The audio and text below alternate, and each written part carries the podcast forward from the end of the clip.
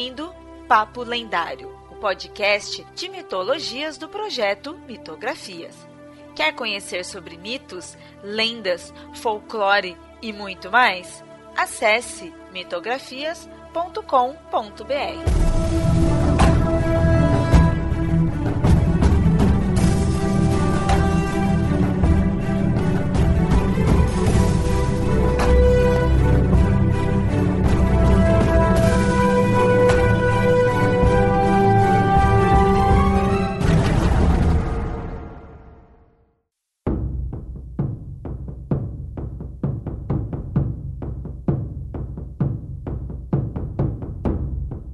bem, ouvinte, o episódio de hoje é voltado para uma cultura específica e seus mitos, mas que apesar de se localizar na Europa, nós não temos tanta informação assim. Hoje, então, conversaremos sobre os povos Samis, e por isso o convidado de hoje é o Victor, que já tem pesquisas e conteúdo aí sobre o tema. Victor, obrigado aí pela presença e antes de entrarmos no tema, se apresenta aí para o nosso ouvinte. Oi, Leonardo, boa noite, boa noite para todo mundo que está acompanhando a gente, escutando. É, queria agradecer o espaço, principalmente para a gente abordar é, um pouquinho da história, da cultura e dos mitos desse, desse povo que é, é tão pouco estudado, tão pouco abordado aqui, aqui no Brasil. Muita gente nunca ouviu falar, então é um grande prazer estar aqui. Bem, eu sou eu sou doutorando em Ciências das Religiões pela UFPB, né, Universidade Federal da Paraíba. Eu também fiz meu mestrado lá também em ciência das religiões. Na verdade, eu não estudo única e exclusivamente os povos samis. É, comecei a estudar sobre eles durante o mestrado, mas sempre numa conjuntura comparativa. Eu trabalho com a perspectiva da mitologia comparada, e aí ali eu, eu estudava especificamente deuses do trovão, e eu estudei os deuses samis do trovão, comparando-os com deuses escandinavos, como Thor, e finlandeses. Então, ali começou a aflorar o interesse por essa cultura. Primeiro porque era muito, era muito relevante porque eu estava estudando, porque eu estava me propondo discutir. Sempre aquela história, né? Você, quando começa a estudar um mito ou mitologia de um povo, você não pode parar por ali. Né? Então, você sempre precisa ver o contexto histórico, social, uma questão linguística, étnica, e tudo isso vai influenciar nas, nas conclusões nas perguntas que você levanta e na forma como você quer respondê-las. E assim a gente é, vai fazendo pesquisa. Né? No doutorado, eu, eu continuo uma perspectiva comparativa entre esses povos escandinavos, finlandeses e os samis, mas não é mais focado em, em divindades do trovão. Na verdade, é uma, é uma pesquisa comparativa em torno da questão da magia xamânica e da visão de mundo xamânica que esses povos ali do norte europeu é, compartilhavam em certa medida. Então, é, isso é um, é um pouquinho aí do meu, do meu histórico, do lugar de onde eu venho. Meus interesses atuais, como eu disse, são xamanismo, magia, algumas questões relacionadas a divindades específicas e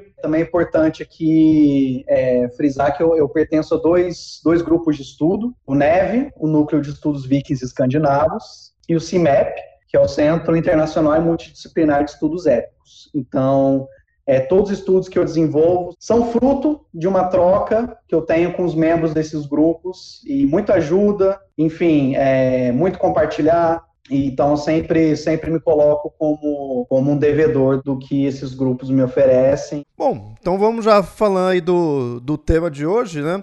É, algo que você falou é interessante, né? De estudar a mitologia ali, mas também estudar a cultura, né? Que é o que a gente vai pôr aí hoje. Principalmente, acho que dos Samis não tem como é, separar isso aí por ser algo bem desconhecido, principalmente aqui no Brasil. Acho que é bem importante quando estudar, né, quando falar aí da, das crenças, dos, do panteão, tudo é legal também falar aí da cultura, né, de quem realmente eles são.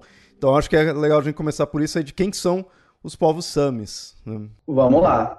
Bem, os povos samis, eles são povos indígenas, povos é, originários, tradicionais, enfim, que habitam a, a região do, do, extremo norte europeu. Claro que hoje em dia tem povos de ou pessoas de ascendência sami localizadas em outros lugares, nos Estados Unidos, Canadá, mais ao sul da Europa e etc. Mas é, o local, o, o locus deles mesmo, essa região do extremo norte europeu. Eles não têm um, um território, uma nação, então é, é difícil a gente precisar uma localização específica. Grosso modo, os povos samis eles estão espalhados por uma região ali que vai do norte da Noruega, Suécia, Finlândia até um pouco de uma parte do extremo norte da Rússia. Então, em cada um desses países, eles habitam o extremo norte. Então, o extremo norte da Noruega, Suécia, Finlândia e etc. Embora, como eu, como eu disse anteriormente, hoje em dia, claro, eles habitam grandes cidades, grandes centros, capitais desses locais, mas quando a gente pensa, por exemplo, uma, uma Idade Média ou até o começo do, da Idade Moderna, eles estavam mais, mais ao norte. Uh, o, o, que é, o que é interessante a gente falar? Primeiro, a gente estipular aqui uma, uma divisão linguística,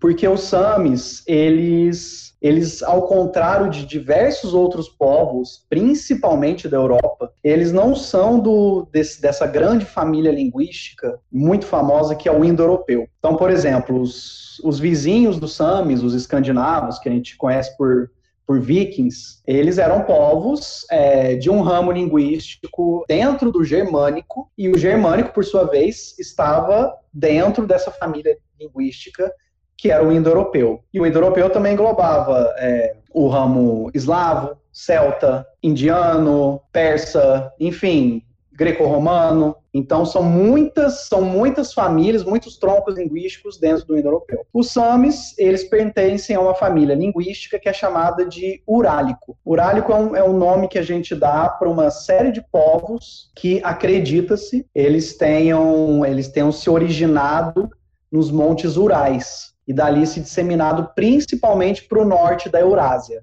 Então, por isso que a gente chama Urálicos, vem do, vem do nome dos montes Urais. Então, os Samis, eles estão dentro dessa família linguística e dentro de um ramo, de um, de um sub-ramo, que chama-se Fino-Úgrico, e que inclui diversos outros povos. Então, só para a gente situar, isso significa o quê? Porque é, é importante a gente saber disso.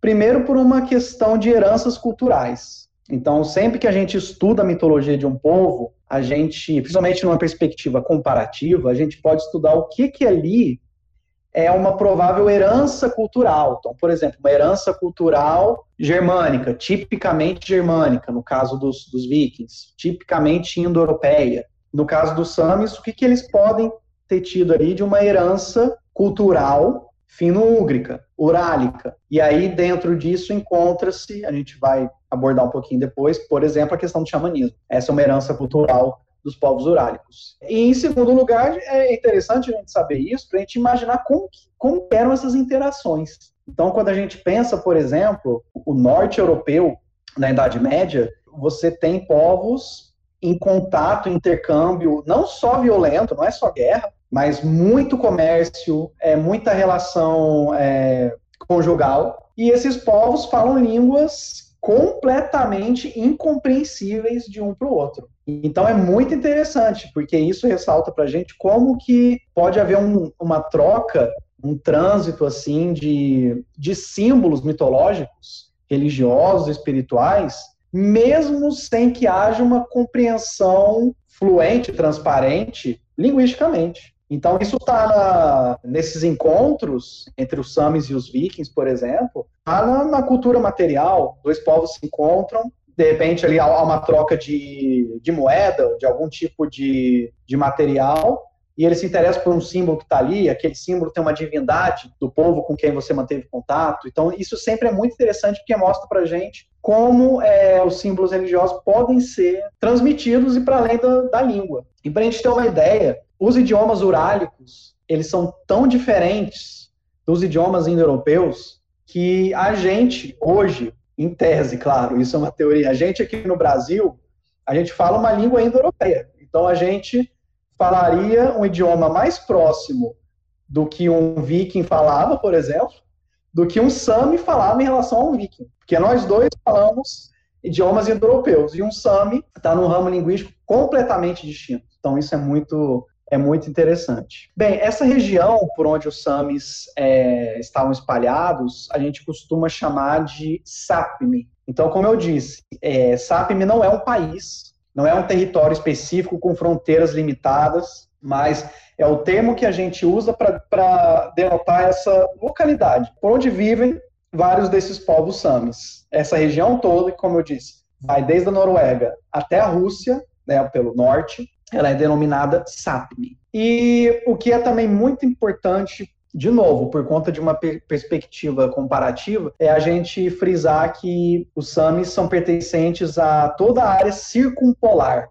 A área circumpolar é justamente essa área do extremo norte, que é uma área, como o nome fala, polar, que engloba então desde a Sibéria até o outro lado ali do mundo, até a região polar do, do Canadá, por exemplo, do Alasca, etc. Então, e esses povos, todos esses povos que estão nessa grande faixa circumpolar, é, vários estudos antropológicos, históricos, detectam muitas coisas em comum. Isso não necessariamente indica que eles sejam todos povos que tenham tido os mesmos ancestrais, é, nem nada do tipo, nem é, necessariamente. Mas que é, assim, nessa perspectiva ecológica, ou seja, você pensando o, o entorno desses povos, espalhados pela região circumpolar, você nota que eles acabam desenvolvendo símbolos, visões de mundo, ideologias culturais muito semelhantes. Poderia, por exemplo, fazer uma comparação com os inuits? Com certeza. A gente não só pode, como muitos, muitos antropólogos, historiadores fazem a comparação entre os samis e os inuits, entre povos, entre os samis os povos é, nativos do Canadá e dos Estados Unidos que estão nessa faixa, nessa região circumpolar. E uma coisa que conecta todos eles, por exemplo, é o xamanismo. É a crença em espíritos auxiliares, é a crença em, em xamãs que conseguem se metamorfosear e transformar-se em, em, um animal, por exemplo. É a crença da habilidade de, do xamã viajar entre mundos que não o nosso e carregar informações, obter conhecimentos ou curas desses outros mundos. Então, há muitos paralelos, com certeza.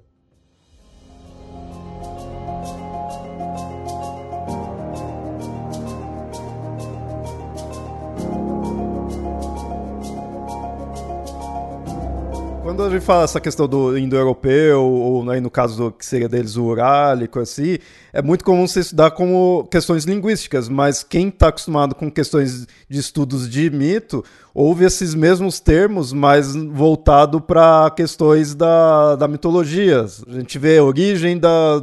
Origem, ou, ou pelo menos um precedente assim, da mitologia greco-romana, você vai para os indo-europeus, dos hindus, dos persas, então vai seguindo o mesmo caminho das línguas, né? Isso é bem interessante a gente ver, que é a cultura, a língua, e crenças, panteões, vai tudo no, nos mesmos caminhos, assim, né? Tudo vai voltando para o indo-europeu alguns, aí outros, aí no caso do urálico, né?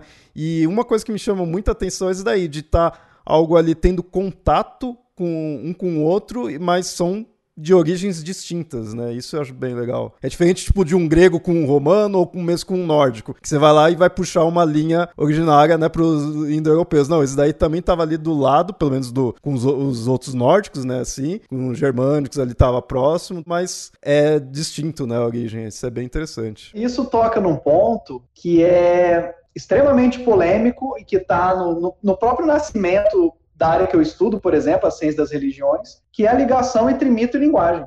Então é muito interessante a gente pensar que sim, tem uma ligação muito forte. O vínculo é inegável. Quando você discute um povo indo-europeu, por exemplo, você levar em conta outros povos indo-europeus com quem eles não estiveram em contato, mas que são classificados como indo-europeus por uma questão linguística, surge muito material interessante para a gente fazer leituras comparativas, semelhanças, surge muita coisa. Então, muitas vezes, há sim uma herança é, cultural que parece ter uma, uma afinidade uma, ou alguma correlação com essa com o aspecto linguístico. Ao mesmo tempo em que às vezes a gente nota claramente que certas interações e quando eu digo interações, exatamente isso. São, são trocas entre dois ou mais povos ao longo da história, em, em eventos culturais, em períodos culturais, histórico-culturais específicos, de línguas, de heranças linguístico-culturais completamente distintas, e eles acabam, às vezes, não é, não é nem só uma questão de tomando de empréstimo algumas coisas da cultura do outro e emprestando. Excede isso, vai para além. Muitas vezes eles acabam desenvolvendo um tipo de, por exemplo, de economias de subsistências pareadas e eles começam a desenvolver, de certa forma, juntos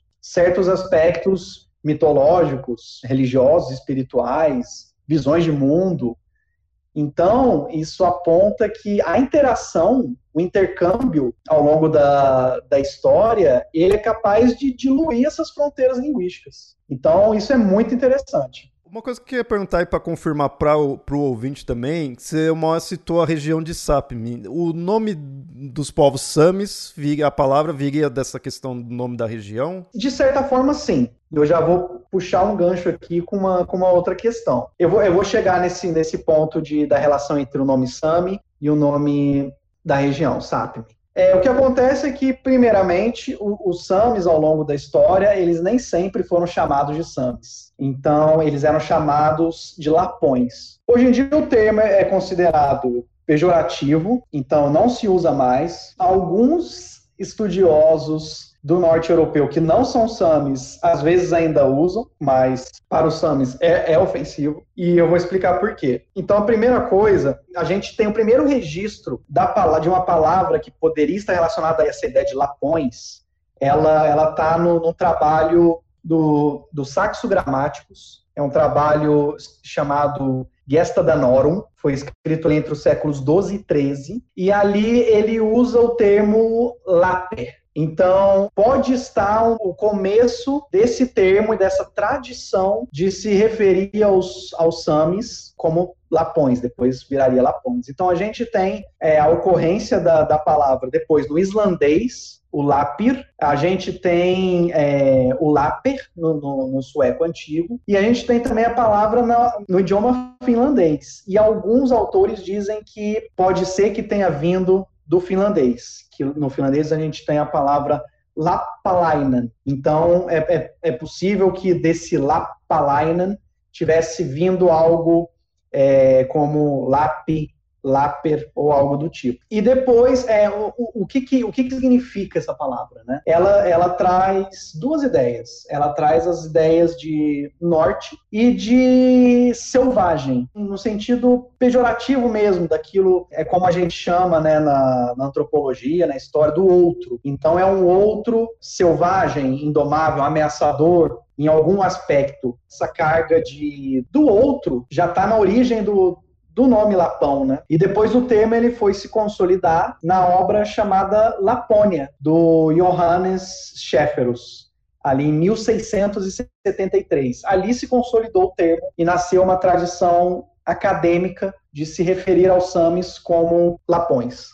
Então, qual que é o problema desse termo? É a carga semântica né, pejorativa de norte, esse norte ermo, gélido, escuro e um povo tido por selvagem, é um termo que um outro povo escolheu para eles. Então, isso por si só é muito ofensivo. Acaba sendo xenofóbico. E um outro indício de, de como os Samis eram, eram vistos é que em várias fontes, a começar pelo Tácito. O Tácito, no século I, na obra dele Germânia, ele chamou eles de Femi. E depois, nas sagas islandesas, que, que foram produzidas, né, foram compostas desde mais ou menos ali do século XI até o século XIV, elas usavam os termos fin ou finar, no, no plural, para se referir aos samis e algumas vezes aos finlandeses. Juntava tudo. Exatamente. Para os escandinavos, tanto os samis quanto os, os finlandeses, eles eram outros. E os finlandeses também são dessa família linguística, do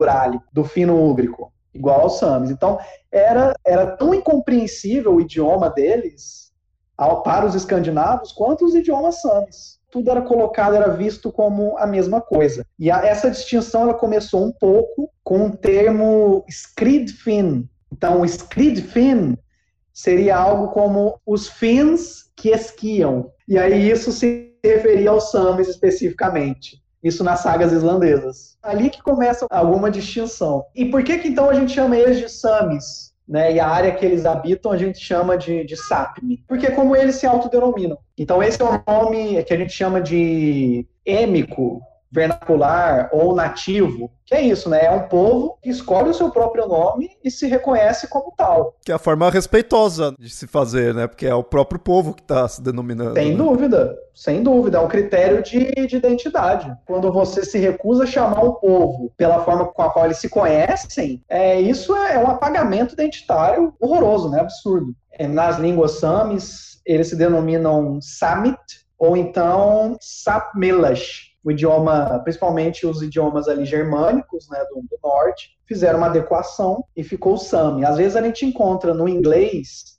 a grafia com dois As. E, uma coisa que é muito, é muito interessante a gente também frisar, eles são vários povos que habitam essa região de Sapmi. Claro que, assim, esses vários povos Samis, eles têm entre eles idiomas muito parecidos, é, hábitos culturais muito parecidos e uma série de outras coisas mas eles não são um, um povo, mesmo povo, essa ideia unificada, homogeneizada de um povo, ela não, não é real. Eles são vários povos e tem sim, cada, cada um deles tem as suas peculiaridades, singularidades, inclusive de idioma. Para a gente ter uma ideia, tem idiomas samis, por exemplo, que eles são escritos no alfabeto cirílico, enquanto que tem, tem outros que têm caracteres parecidos com caracteres que a gente usa no, nos idiomas ali, croata, enfim, aqueles idiomas da, da região ali dos, dos, Balcãs. Então, assim, até o modo de. As línguas deles são tão, são tão diferentes, têm as suas peculiaridades fonéticas, por exemplo, gramaticais, que a gente precisa de alfabetos diferentes. E aí, claro, né? Isso também depende das propostas que houveram de oficialização e sistematização da escrita em cada uma das regiões. Né? É claro que entre os samis que habitavam o norte da Noruega, quando o idioma deles foi começar a ser escrito, isso passa por certas questões. No norte da Rússia são outras. Mas, enfim, existem hoje nove idiomas samis Infelizmente, todos eles estão, em alguma medida, ameaçados de desaparecer. Já sabemos de, de dois idiomas samis que foram extintos, que é o Kemi Sami e o Akala Sami, foram extintos. Alguns têm pouquíssimos falantes, então o Mesami tem 20 falantes, o Pitesami tem 20, o Tersami tem entre 2 a 10 falantes. E a gente tem alguns que não estão assim é, numa situação tão crítica, mas sim sob é, risco. O Sami do Sul, que tem 600 falantes, o Inari Sami, que tem 300,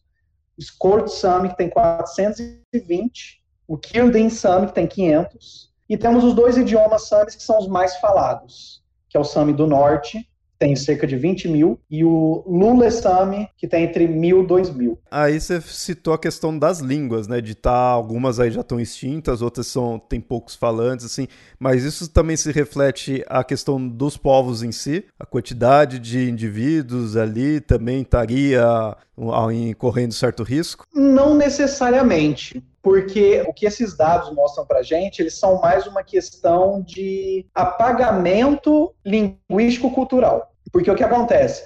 Em várias dessas regiões, por exemplo, Noruega e Suécia, os samis que eram escolarizados, eles eram escolarizados em norueguês, eles eram escolarizados em sueco. E, e claro que principalmente ali no século XIX, quando a antropologia racial estava no seu auge, eles eram tidos como uma raça inferior, sabe? A visão, a visão racista que imperava era essa. Então, é, então assim, eles, eles tinham um crânio medido nas escolas, é, as feições eram medidas e eles eram, é, eles eram proibidos de se socializarem no espaço público e nas cidades falando o seu idioma sami respectivo. Então, é, nós existem hoje, por exemplo, pessoas de ascendência Sami que não sabem o, o, o, seu idioma. Né? Então, por exemplo, a avó sabe falar, mas os filhos não chegaram a aprender. Então, é, na verdade, é uma grande questão desse apagamento cultural. É, isso tudo a gente já foi conversando, eu com certeza aí é novidade para muito ouvinte, porque de fato, como a gente falou já desde o início, é, isso não é algo muito hum, pesquisado aqui no Brasil, não encontra-se muito sobre isso, né? Em si, não se fala tanto. Mas ao mesmo tempo é muito interessante ver que isso não é algo tão conhecido aqui, apesar de que até agora a gente já viu muitas similaridades com a nossa história. Né? O território daqui. É, é, com certeza. É aquilo, né? Claro que cada contexto é um contexto, e aí tem todas as suas peculiaridades históricas, culturais, sociais, mas tem muita analogia, né? Todas essas questões, né, de colonização desse grande outro, né? Apagamento, o apagamento da identidade, tem sim um, um fio de, de, de, raciocínio que, que liga as duas, os dois contextos, de, de certa forma, com certeza. E até então eu fico imaginando que acho que por causa dessa questão de apagamento que se tem acho que é um dos motivos que possa dificultar né, também o nosso conhecimento eh, aqui, né? Porque, eh, ainda fazendo um certo paralelo, se os próprios povos indígenas daqui a gente tem esse apagamento e a gente se perdeu, né? Algumas coisas assim, tá tendo, algumas pessoas estão tentando lutar para não se perder totalmente. Então imagina algo que é lá da Europa, já num local mais extremo, né, uma distância maior, né? Então acho que isso pode também ser um do, uma das coisas que faz com que para cá seja bem desconhecido, né? Talvez até o chuto que alguns ouvintes possam não conhecer esse termo SAMs, né, a palavra, mas Lapões talvez seja mais comum. Talvez quando a gente citou, né, o termo que seria pejorativo, talvez algumas pessoas possam ter reconhecido de já ter ouvido. Eu vou ser sério, eu não ouço mais tanto esse termo, mas eu, quando eu era mais novo, eu já ouvi essa palavra. Lapão, por isso que até era a minha dúvida, né? Se era pejorativo ou não, se qual era a relação. Então, talvez lapão seja uma palavra que as pessoas já tenham escutado, talvez até mais do que sames, né? Quem não tá se aprofundando, né? Com certeza. Inclusive, eu acho que mais, mais do que a palavra Lapão, eu acho que as pessoas, de repente, já tenham escutado a palavra Lapônia. A palavra Lapônia, mesma ideia dessa palavra Sapmi, a região habitada pelos povos Samis. Só que a palavra Lapônia é esse termo de localidade, oriundo do, do termo pejorativo é, Lapão. Eu já, já ouvi pessoas falando, por exemplo, que gostariam muito de conhecer a região da, da Suécia, da Finlândia, que é mais para o norte, que é a Lapônia. Então isso ainda tem um certo, assim, uma certa repercussão. E, e eu já cheguei a ver postagens perto dessa época do Natal das pessoas falando matérias em blogs, é, artigos de internet, as pessoas falando do Papai Noel ser originário da Lapônia. A gente vê os termos mais ou menos assim. E essa questão ela é racial mesmo, cultural, de enxergar, enxergar esses povos como inferiores, ela estava inclusive no, no, meio acadêmico. Então, muitas produções científicas no século XIX e XX, eles estudavam é, os, os samis e os, os escandinavos, os vikings, no estudo de mitologia comparada. E aí, o que, quais eram os dois argumentos principais?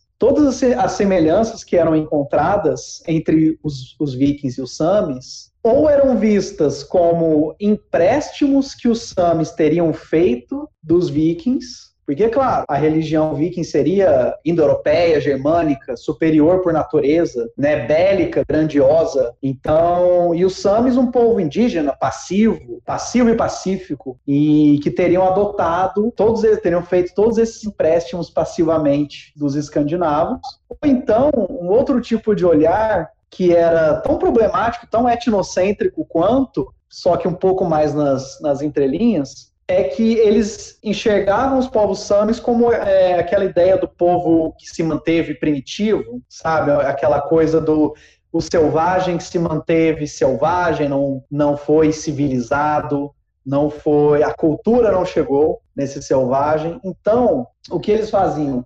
Eles achavam que para eles conseguirem estudar a cultura viking, né, a cultura escandinava, na sua forma mais antiga, e aí nós não temos acesso, nós não temos material para isso, não existe. Então, para a gente saber como os escandinavos eram, a gente podia estudar os Samis, porque eles ainda seriam essa primordialidade, essa primitividade. E isso acaba sendo tão etnocêntrico quanto, tão problemático quanto. Saquei, como se aquilo lá tivesse ficado parado no tempo. Né? Exatamente, que é justamente algo que a gente escuta muita gente falar sobre os nossos povos originários aqui do Brasil. Infelizmente, muito infelizmente.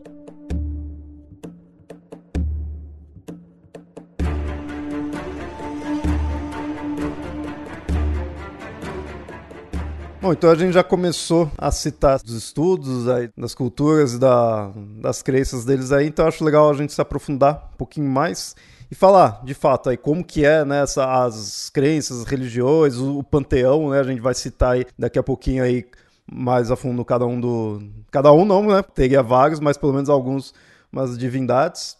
Para a gente discutir um pouco como eram as crenças, a religião pré-cristã, a mitologia e os deuses dos Samis, Primeiro, então, é importante a gente manter essa imagem de que eles não eram um único povo unificado. A gente não consegue falar em a religião Sami, a mitologia Sami. A gente está o tempo todo, a gente tem que manter em mente que essa, essas manifestações religiosas, mitológicas, simbólicas, entre os diversos povos Samis, elas têm muitos paralelos, com certeza, mas a gente não pode enxergar essas manifestações como sendo uma, uma ideia de, uma, de, uma, de um sistema fechadinho, sistematizado, coeso, ou, enfim, algo padronizado, porque se a gente trata a religião Sami como sendo uma coisa monolítica, pura, a gente vai estar tá trabalhando com uma abstração que ela não, não encontra respaldo na, do que a gente observa nos materiais. Então, quando a gente está pensando isso tudo, a gente tem que pensar que, que há duas regras. A primeira é, é a variação e a outra é a dinamicidade tem que enxergar esses, esses símbolos sempre como circulando, trocando-se com outros povos, ou mudando com o tempo, ou então é, se ressignificando, sendo renegociados. E isso é uma constante, principalmente em religiões como as religiões samis. Primeiro que elas, elas são da oralidade. Então, ou seja, não, os mitos, as visões de mundo, enfim, elas não eram registradas numa escrita qualquer que fosse. Então, é tudo isso, a vida religiosa, ela circulava 100% na oralidade. E isso a gente sabe, favorece muita variação. Outro fator que favorece é que não havia, não havia uma, uma instituição oficial da religião entre esses povos, não haviam é, autoridades centrais que, que eram religiosas, encarregadas do culto. A gente tem, claro, a figura dos especialistas rituais, mas isso não, não, nesse caso, como por exemplo o caso do xamã, isso não significa que eles eram autoridades religiosas centrais, que diziam o que era certo e o que era errado dentro daquela religião, dentro daquela visão de mundo. Isso não acontecia. Então a gente está lidando com manifestações religiosas que não tinham, não tinham dogmas, não tinham livros, não tinham autoridades religiosas centrais. Então isso tudo favorece é, uma vida religiosa mais, é, com mais fluidez. E o que, que a gente observa? Alguns traços. Primeiro que as, as, religiões samis, elas se enquadram num tipo de religião que a gente chama de religião étnica, ou alguns autores chamam de religião primária. O que, que isso significa? É, significa que é, elas são religiões que acontecem numa sociedade, num tipo de sociedade, em que não há separação entre o que é religião e o que não é. Então, assim, o que é religião e o que é, por exemplo, lei, o que é religião e o que é política, o que é religião e o que é economia, ou qualquer coisa que seja. Tanto é, a religião, ela tá tão intrínseca à sociedade ali como um todo, que não existem nem palavras para ideia religião. Porque não, não, não se precisa denominar aquilo que você não precisa destacar de outras instâncias sociais. Então, ou seja, quando você nasce nesse tipo de religião, não há nem a opção de você não pertencer àquela religião, ou de você ser, é, vamos colocar assim, um não, um não crente daquela religião, ou escolher outra religião, não existe. É simplesmente inconcebível. E o que mais que tinha de traço? Assim? Politeísmo, né? ou seja, a crença em diversas divindades, inúmeras divindades. Uma coisa interessante, sempre que a gente discute religião, a gente discute modelos, né? Às vezes a gente está acostumado a a conhecer uma religião nova e a gente está muito acostumado com o um modelo indo-europeu de religião, que é o quê? É pensar na, na importância, é, é, atribuir uma importância, uma super importância às divindades, aos deuses. E nem sempre eles são mais importantes do que outras entidades. E é o caso das religiões samis. A gente percebe que inúmeros outros seres sobrenaturais, enfim, entidades, eles têm tanto impacto na vida do homem quanto, quanto deuses. É, espíritos guardiões, por exemplo, de uma da correnteza de, de um rio, o espírito de uma floresta, o espírito de uma árvore, o espírito de uma pedra, o espírito de uma, de uma rena, eles tinham um impacto completamente imediato na vida religiosa dos Samis.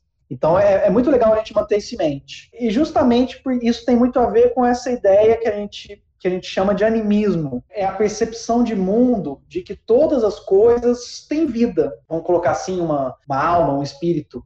Então, não são só os humanos que têm alma. Ou então, não são só os humanos e os animais que se movem, né, que, que a gente vê que respiram, que têm sangue, que etc., que são tidos por seres. Então, assim, a pedra, ela é um ser que tem, que tem vida que tem, que tem espírito. É, a correnteza, o vento, é, a árvore, a folha. Então, é, essa noção de mundo, ela, ela acredita no mundo vivo, vamos colocar assim dessa forma. E, por fim, uma questão é, muito interessante, que é o xamanismo. O xamanismo era uma instância inseparável da vida religiosa é, do, dos povos samis. É um termo, o xamanismo, infelizmente, é um termo que está sendo muito muito mal utilizado e explorado muito negativamente hoje em dia, com fins mercadológicos, com apropriação cultural, etc. Mas o que a gente está chamando de xamanismo aqui? Esse xamanismo étnico que está nas religiões desses povos é aquela visão de mundo segundo a qual os outros mundos influenciam e estão em, em constante comunicação com o nosso mundo. E existem especialistas religiosos que conseguem transitar entre os diferentes mundos, para resolver, de repente, mazelas da comunidade, problemas com pesca, com plantio, com caça, é, ou então transportar um, um recém-falecido e sua morta e, e sua alma para o mundo dos mortos, ou então curar doenças que tenham sua origem no, no outro mundo. Então, essa visão de mundo, essa ideologia xamânica de vários mundos, geralmente em camadas, são vistos em camadas, e a comunicação entre esses mundos sendo feita pela figura do xamã é o que, grosso modo, muito grosso modo, caracteriza a presença de xamanismo numa sociedade. E isso ocorria entre os povos samis. O xamã era a figura do Noaide, e, e, o xamanismo era chamado Noaidevuorta. E todo, essa, todo esse complexo de,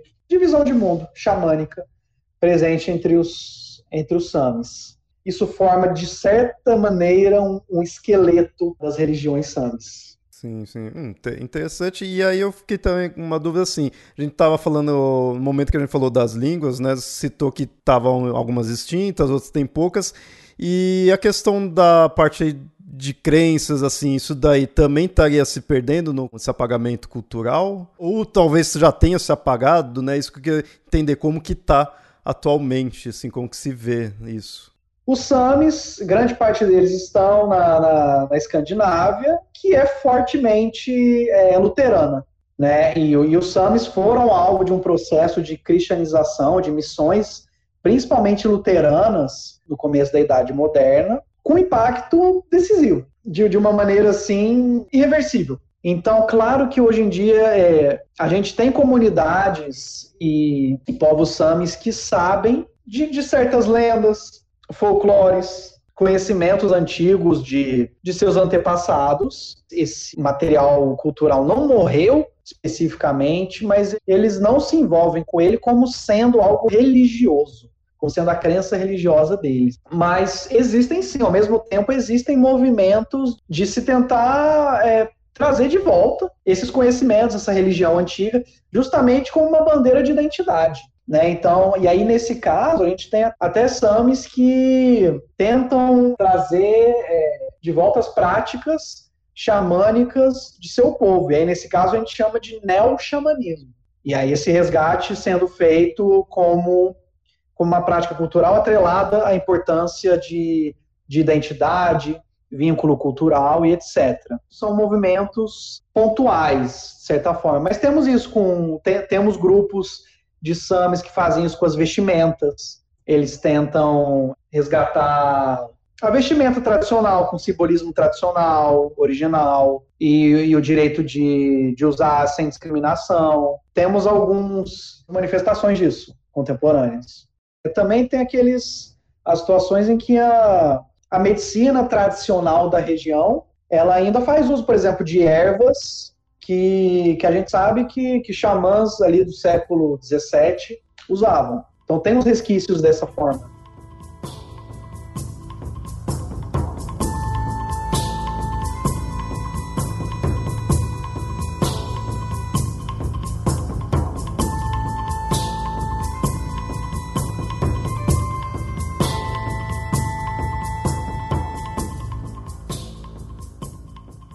Bom, acho legal agora a gente então já citar alguma das divindades, né? A gente começou a falar da, das crenças, assim, apesar da gente já ter mostrado aí que é, a forma que se vê né, as divindades em relação a outros seres é tanto quanto diferente de outras culturas. Mas é legal mostrar então quem são esses seres, que aí a gente poderia chamar alguns aí pelo menos de divindades. Mas até antes de falar das divindades, uma coisa realmente, eu não encontrei muitas narrativas. Na verdade, não encontrei nenhuma narrativa mesmo referente a, a esses seres. Foi mais é, algumas especificações que é bem, é bem comum quando você vai estudar mitologia mesmo que por alto de falar é, tal deus é deus disso, outro deus é deus daquilo, né? Você encontra-se mais isso mesmo. E mesmo assim também não encontra uma lista tão extensa, né? Sim. Pois é, eu vou te responder isso, até voltando um pouco numa outra questão que a gente tocou, que é a dificuldade de estudar e pesquisar sobre os Samis aqui no, aqui no Brasil e também como um todo. Qual que é o cenário que a gente tem? Tudo que chegou até nós nos dias de hoje sobre a religião, é, ou a mitologia, ou outras práticas Samis pré-cristãs, todos os materiais que chegaram, eles foram escritos por pessoas que não eram SAMs.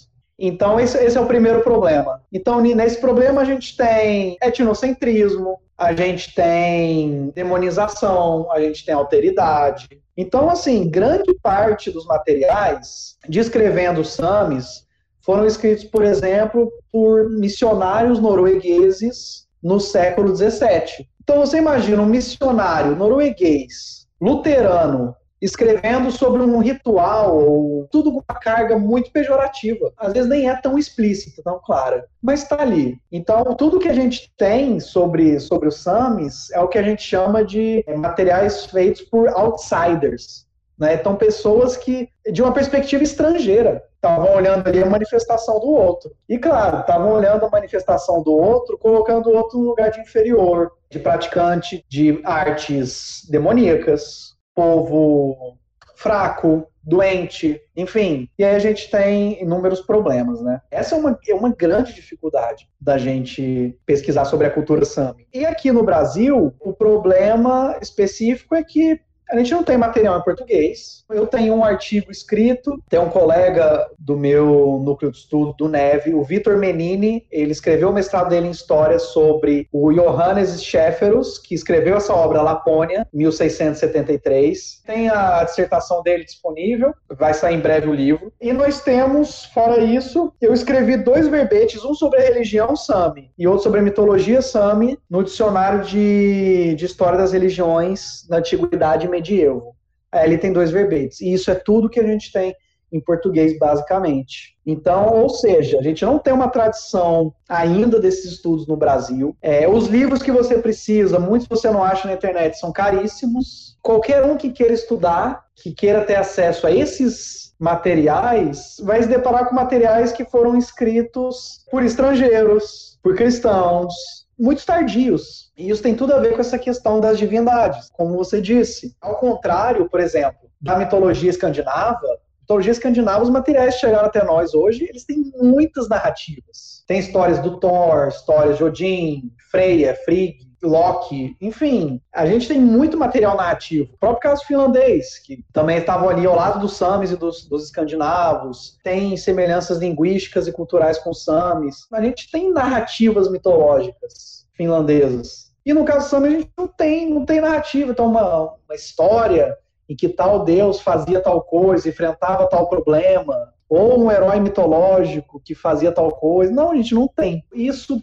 torna tudo mais difícil. Mas vamos lá, esses materiais, apesar de problemáticos, eles descreviam deuses, as divindades que os Samis pareciam cultuar, a realizar oferendas. e, e coisas do tipo. E claro, também é importante ressaltar, cada uma dessas divindades ela pode ter nomes completamente diferentes, se a gente comparar uma região com a outra.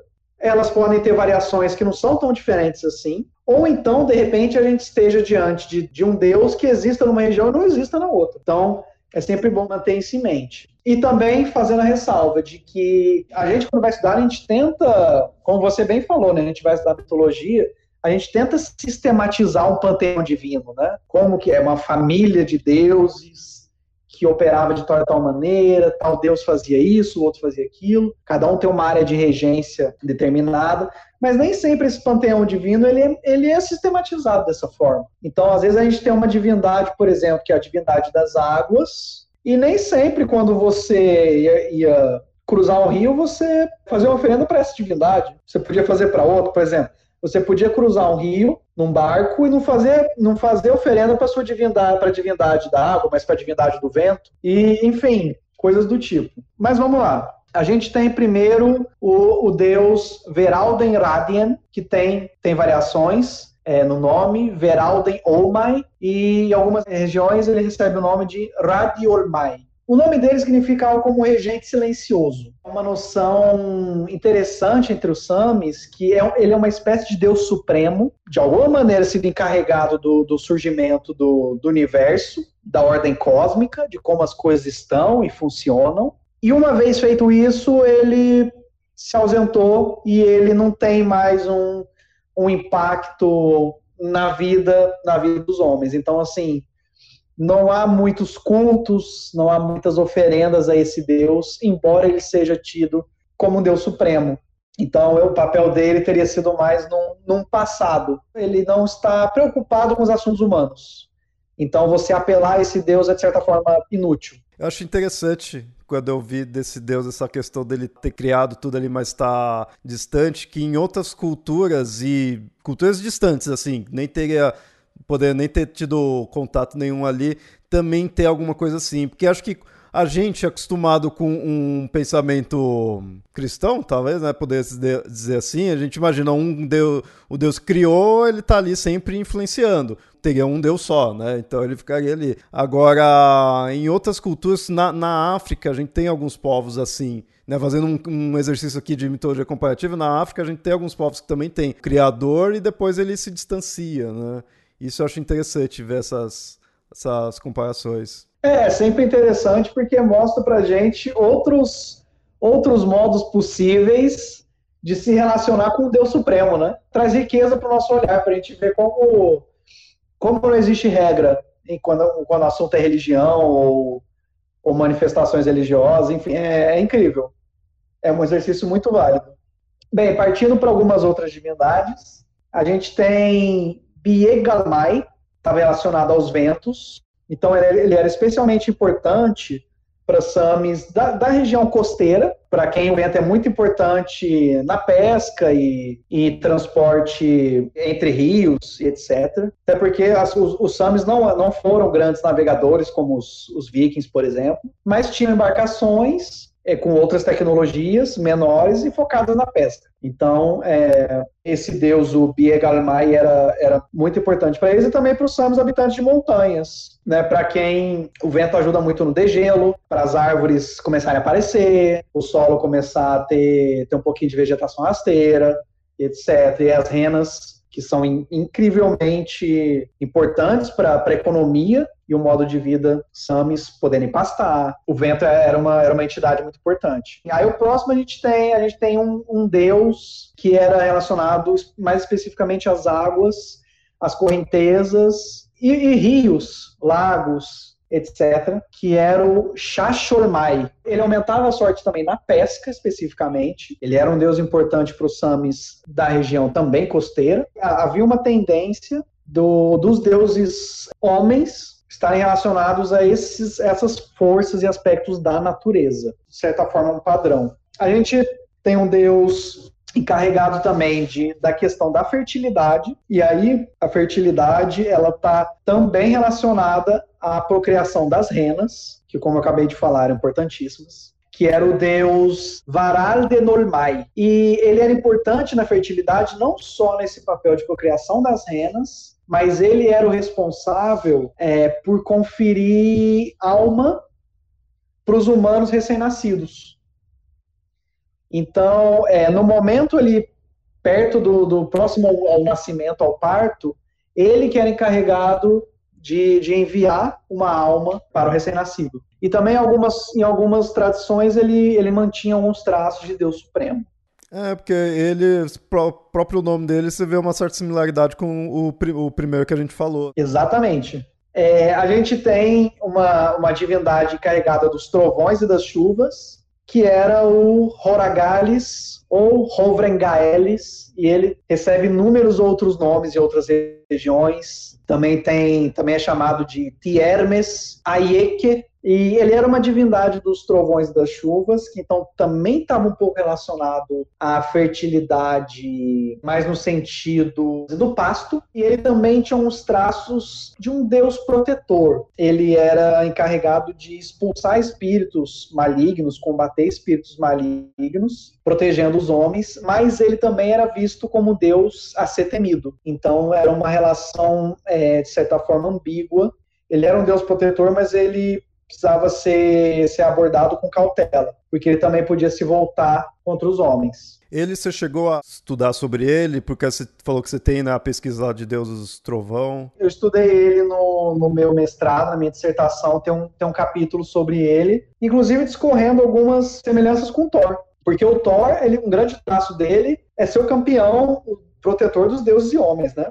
Esse daí expulsaria espíritos malignos, o Thor estaria enfrentando monstros e gigantes. Exatamente. É uma grande analogia. E por incrível que pareça, o deus Horagales, ele tem um vínculo muito mais claro com os raios e trovões do que o Thor tem. O Thor, em maioria esmagadora dos materiais, e isso é uma coisa que eu defendo na minha dissertação, não tem qualquer vínculo entre ele e os raios e trovões. O que se destaca dele, na verdade, é uma força sobre-humana, uma força ali hercúlea, né?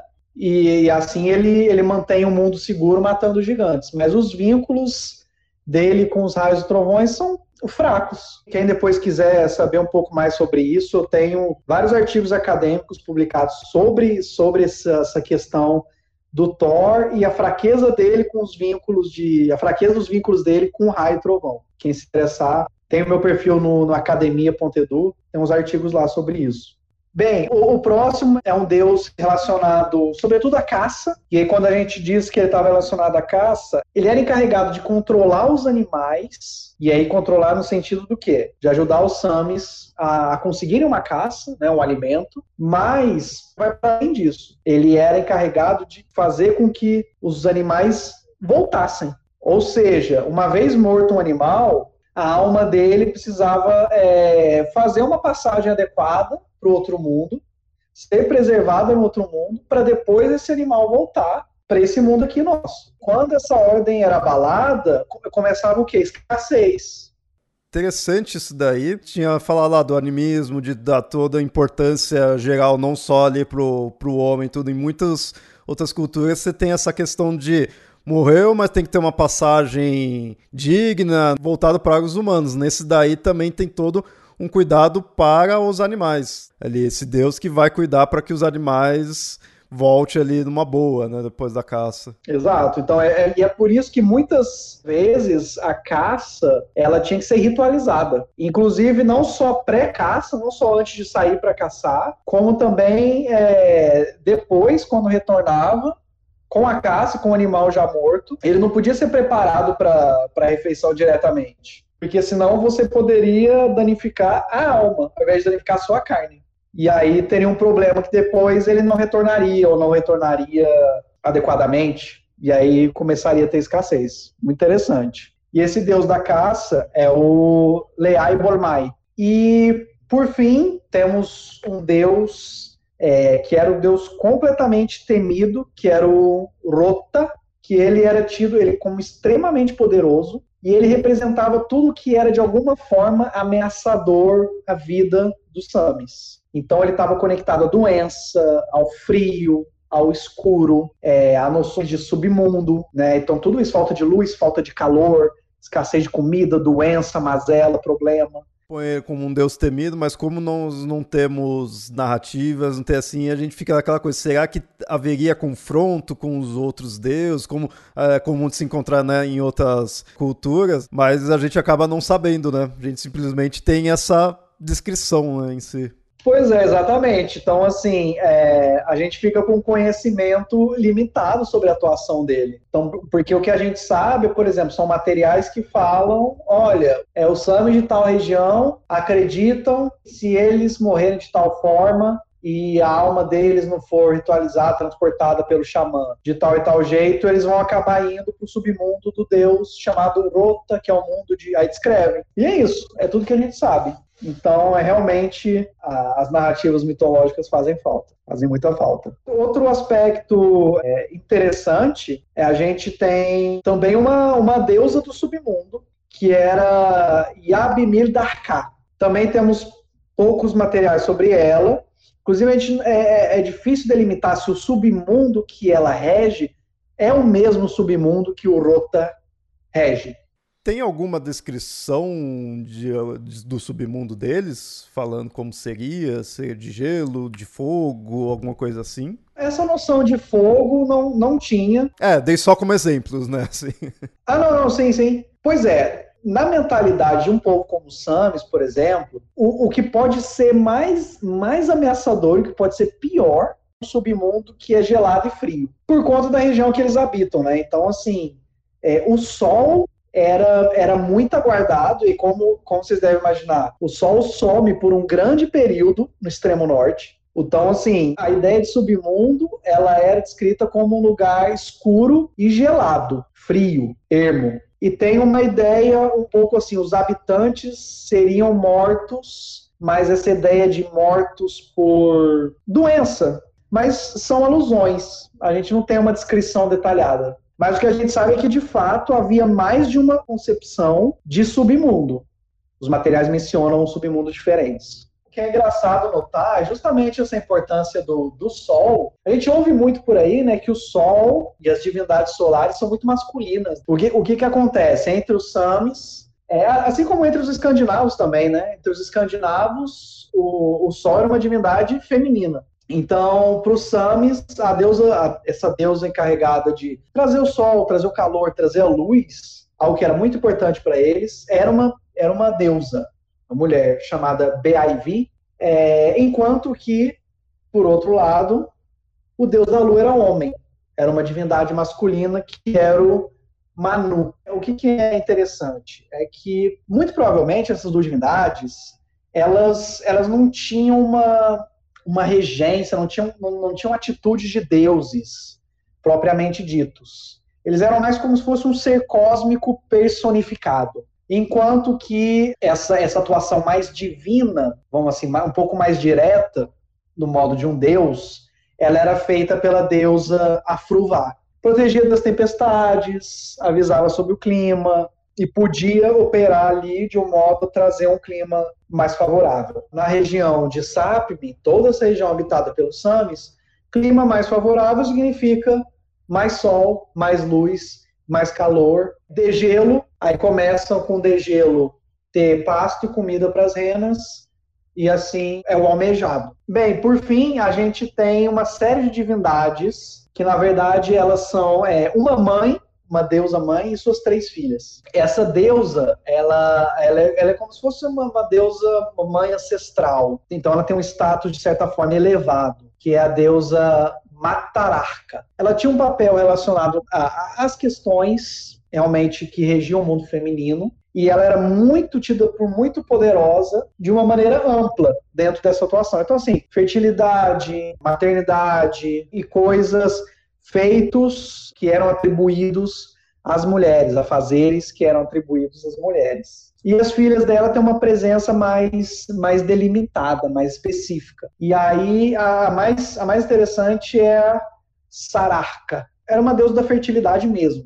Na fertilidade, no sentido de ajudar uma mulher a engravidar, manter a gravidez, levar a gravidez adiante, mesmo em situações complicadíssimas, ermas. E também, claro, né, assegurar um parto seguro. Em seguida, a gente tem Yuwokizarka, o nome dela significa deusa do arco. Tem uma relação em alguns materiais com a caça, por isso o arco, mas isso é discutido porque é, é, como se ela fosse uma deusa a quem você pudesse apelar, quem o Sami pudesse apelar para que a criança que fosse nascer fosse do, do sexo masculino. E aí alguns estudos defendem que é por isso que essa deusa tinha um arco, porque o arco representa a atividade da caça, que era uma atividade masculina. Então é, tem essa, essa probabilidade, né? Tem, talvez ela ela atuasse nessa questão de definir o, o, sexo. E por fim, a deusa Uxarca, que era o nome significa mulher da porta. Então, nas habitações, as habitações samis, que eram chamadas de cota, acreditava-se assim, quase que literalmente que ela ficava habitando as portas e ela atuava como se fosse um selo, um selo protetivo. O bem-estar da família, daquela casa, né, é, daquela habitação, e mantinha todo mundo em, em segurança e também é, sob essa regência feminina. Né? Então, todos os afazeres domésticos que ficavam a cargo das mulheres, ela estava ela tava ali como é, uma representante e também uma, uma guardiã desses afazeres, dessas atitudes. E, por fim, não esgotei uma lista aqui de divindades. Como eu disse, há diversos materiais, muitos materiais às vezes só mencionam Deus uma vez, por exemplo e aí nenhum outro material menciona esse Deus. Isso não necessariamente significa que, que esse Deus não tenha existido naquela região, mas de repente que ele só era conhecido naquela região. Né? Então temos várias outras divindades e é muito possível que os, um, por exemplo, um, um povo Sami entrando em contato com outro povo Sami é, não teria grandes problemas para conhecer as divindades do outro e,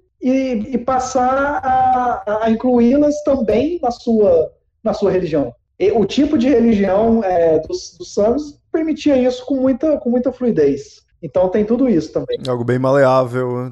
Exatamente.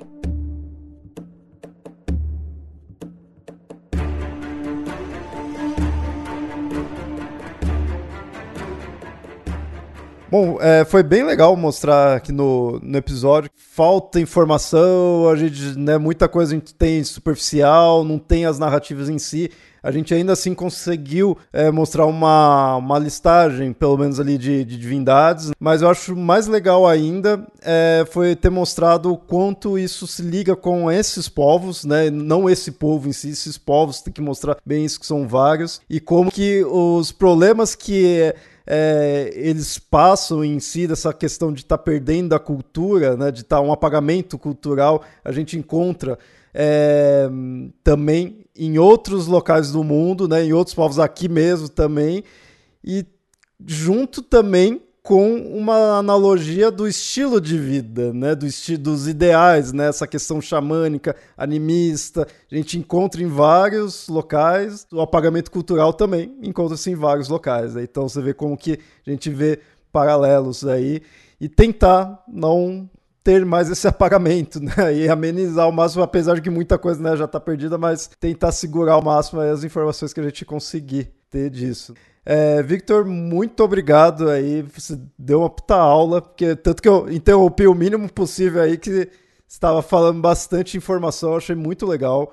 O, principalmente porque, né, como de novo, a gente tem pouca né, informação aqui em português, assim, então eu acho legal divulgar isso. E agora é contigo aí, pode fazer alguma consideração final que tenha e pode também já falar aí dos contatos aí, caso o ouvinte fique interessado pelas suas pesquisas aí, onde te encontrar tiver redes sociais também queira passar, fica à vontade. Leonardo, eu que agradeço o espaço, a oportunidade. Eu dou muito parabéns pela sua iniciativa de trazer eh, essa discussão, trazer a questão dos povos samis, ter me convidado, ter me dado esse espaço e a gente levar uma conversa aqui sobre um pouquinho sobre a mitologia, a religião, a cultura dos povos samis e apresentar isso para o pessoal aqui do Brasil, né? E as pessoas, é, muitas vezes é isso, nunca ouviram falar, ou então, às vezes, é, a gente vê isso acontecendo até com, com povos que são muito mais conhecidos, como os vikings, né? Às vezes a pessoa se interessa, quer estudar, ou, ou que não seja estudar academicamente, mas quer conhecer, quer se aprofundar, e não sabe por onde começar, não, não, sabe onde procurar, não sabe o que é. Infelizmente, às vezes a gente acaba achando umas leituras ruins por aí, né? Então é muito legal a gente ter esse espaço para ter um, um, papo de qualidade e que seja uma apresentação instigante, que, que seja um convite para que as pessoas passem a estudar isso ou conhecer é, de, de qualquer forma, né? Qualquer que seja o modo como isso, o assunto toque cada um. Eu deixo aqui o meu, meu contato. É, eu tenho um perfil no, no academia.edu, só colocar o meu nome, é Vitor, Vitor com C, Vitor Hugo Sampaio Alves. Todos os meus trabalhos estão lá, só não estão lá meus capítulos de livro, mas meus artigos estão todos disponibilizados lá. Também, quem quiser entrar em contato pelo, pelo Facebook, procure meu nome lá, pode me adicionar é um prazer ajudar, trocar ideia, trocar figurinha. A gente falou aqui sobre os povos samis, mas eu estudo os povos samis, os povos é, finlandeses e os escandinavos. Então,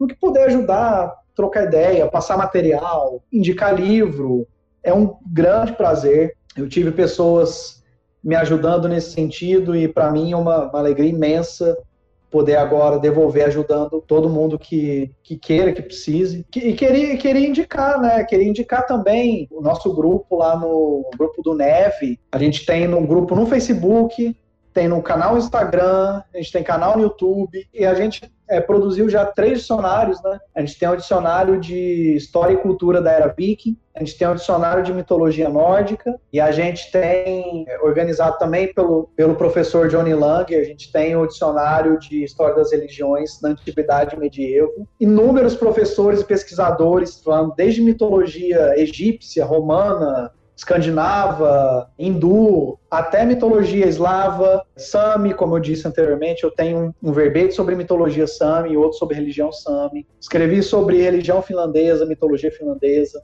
Então, assim, é um, é um material que eu sempre indico e me coloco à disposição. É sempre um prazer, é qualquer contato. E eu espero, eu espero de coração que a questão, o estudo dos povos samis venha com mais força para o Brasil e a gente possa começar a dialogar com as nossas próprias produções aqui. E eu também espero de coração que surjam mais números do seu podcast sobre inúmeras outras culturas, povos, e a gente precisa muito, como você disse, a gente precisa muito disso porque há sempre analogias com apagamento de identidade, apagamento cultural, apropriação cultural. E a gente nunca precisou, tanto quanto agora, estar com os olhos abertos para a gente perceber outras visões de mundo, outros povos, outras realidades e outra maneira de se, de se engajar com o mundo ao nosso entorno. Então, isso que, que você faz é um trabalho muito rico. Deixo aqui meus parabéns e espero que continue com prosperidade. Obrigado, obrigado. E realmente isso que você, a forma como você finalizou aí é extremamente importante. Então, ouvinte,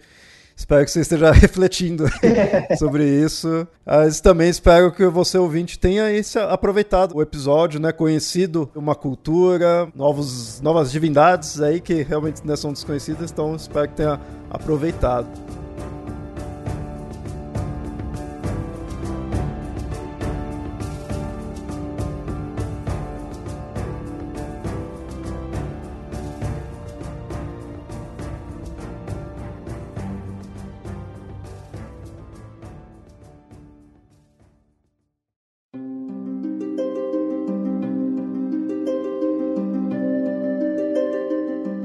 Bem, ouvinte, gostou do programa? Então comenta lá no post do Mitografias ou envie e-mail para contato@mitografias.com.br. Estamos também nas redes sociais. No Facebook você nos encontra como Papo Lendário e no Instagram e no Twitter estamos como @mitografias. Esse ano tivemos menos episódios do que o normal mas é porque eu estou produzindo outros tipos de conteúdo para o ano que vem. Então aguarde que teremos muita coisa boa vindo por aí, não só aqui no feed, mas também no site, nas redes sociais e em outros canais. É por isso que seus comentários, divulgação e apoio são muito importantes. Dito isso, é bom sempre agradecer nossos apoiadores que fazem o Mitografias se manter no ar. Quiser se tornar um apoiador também, é só ir em padrim.com.br/mitografias ou no catarse.me barra mitografias. E agora tem mais um local para contribuir. Estamos com o Apoia-se. Vai lá em apoia.se barra mitografias. É só você escolher qual achar melhor, qual confiar mais e o valor que achar melhor. Por hoje é isso e até o próximo episódio.